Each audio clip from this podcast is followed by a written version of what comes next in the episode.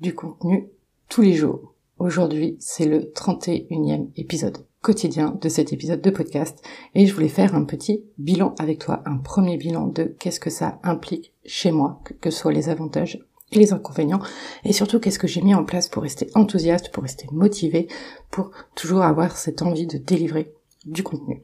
Les avantages, clairement les avantages, c'est que je suis beaucoup plus créative, c'est que j'ai des milliards d'idées de contenu à créer.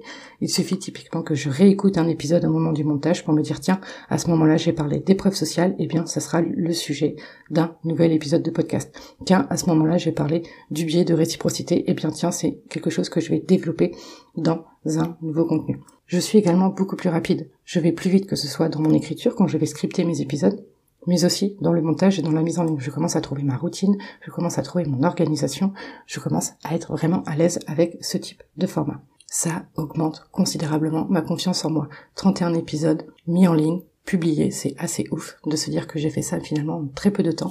Donc j'ai vraiment un sentiment de fierté qui se dégage de moi et forcément ma confiance en moi qui augmente. Par rapport aux résultats chiffrés, il faut savoir qu'au moment où j'enregistre cet épisode, il n'y a que 6 épisodes Donc tu vois à quel point je vais batcher mon contenu, à quel point je vais faire en sorte que j'ai un maximum de contenu d'avance afin d'être là moins stressé possible. Mais voilà, en termes de chiffres, en termes d'écoute, pour l'instant, je n'ai pas de résultats à te dévoiler. Ça fera sûrement le point de l'épisode 60 et de l'épisode 90 où on viendra faire le bilan de cette expérience. Les inconvénients, clairement, ça demande du temps. Là, typiquement, on est samedi au moment où j'enregistre.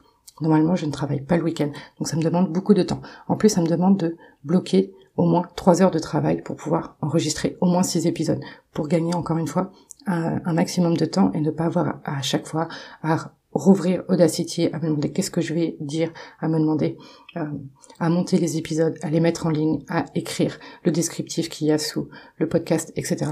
Donc ça demande beaucoup de temps.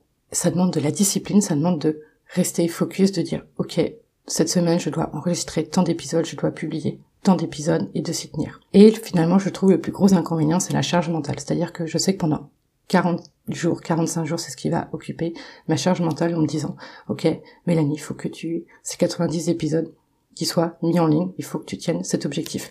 Il faut savoir qu'entre temps, je pars en vacances, que bien évidemment, j'ai toujours mon entreprise à faire tourner et mes clients et des contrats en plus qui arrivent en ce moment. Donc, c'est vraiment beaucoup de travail. Mais c'est pourquoi j'ai toujours en tête, mais pourquoi je le fais? pourquoi est-ce que je fais ce podcast, pourquoi je me suis lancé ce défi des 90 jours? Et globalement, je te réfère aux premiers épisodes, c'est que mon pourquoi c'est de donner du contenu, de venir jouer sur le biais de réciprocité, de me faire connaître à travers ce podcast, de recommencer de zéro pour de vrai.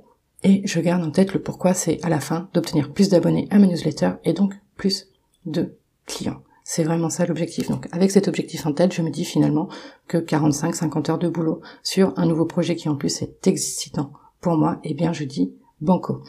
Et enfin, le dernier truc que je voulais te partager, comment je reste enthousiaste, et eh bien en fait c'est la même chose que quand j'ai écrit un livre, il faut savoir que j'ai écrit le premier jet d'un bouquin de 50 000 mots, et qu'est-ce que j'ai fait à ce moment-là? Comment j'ai tenu d'écrire tous les jours Eh bien j'avais gamifié, c'est-à-dire que tous les jours j'avais mon fichier Excel, j'avais un objectif de 2000 mots par jour, et tous les jours je voyais les mots s'accumuler, et du coup le pourcentage d'avancement qui était mis en avant. Et c'est exactement ce que j'ai fait avec cet épisode ces épisodes de podcast, c'est-à-dire que j'ai un fichier Excel avec euh, le titre, euh, de quoi on parle et euh, sa date de publication, et à côté j'ai la barre d'avancement du projet, donc là 31e épisode. J'ai dépassé les 33%, je suis au tiers de mon avancement, j'ai fait un tiers du travail que je souhaitais. Et du coup c'est très motivant de venir faire progresser cette barre de progression, c'est amusant et du coup moi ça me permet de rester encore plus motivé, de me donner encore plus à fond pour tenir cet objectif, pour tenir ce défi, ce challenge. Voilà, c'est tout ce que je voulais te partager aujourd'hui. On parlera des autres avantages de créer du contenu tous les jours un peu plus tard parce que c'est quelque chose dans laquelle je crois. Moi je te dis à demain et d'ici là, prends bien soin de toi.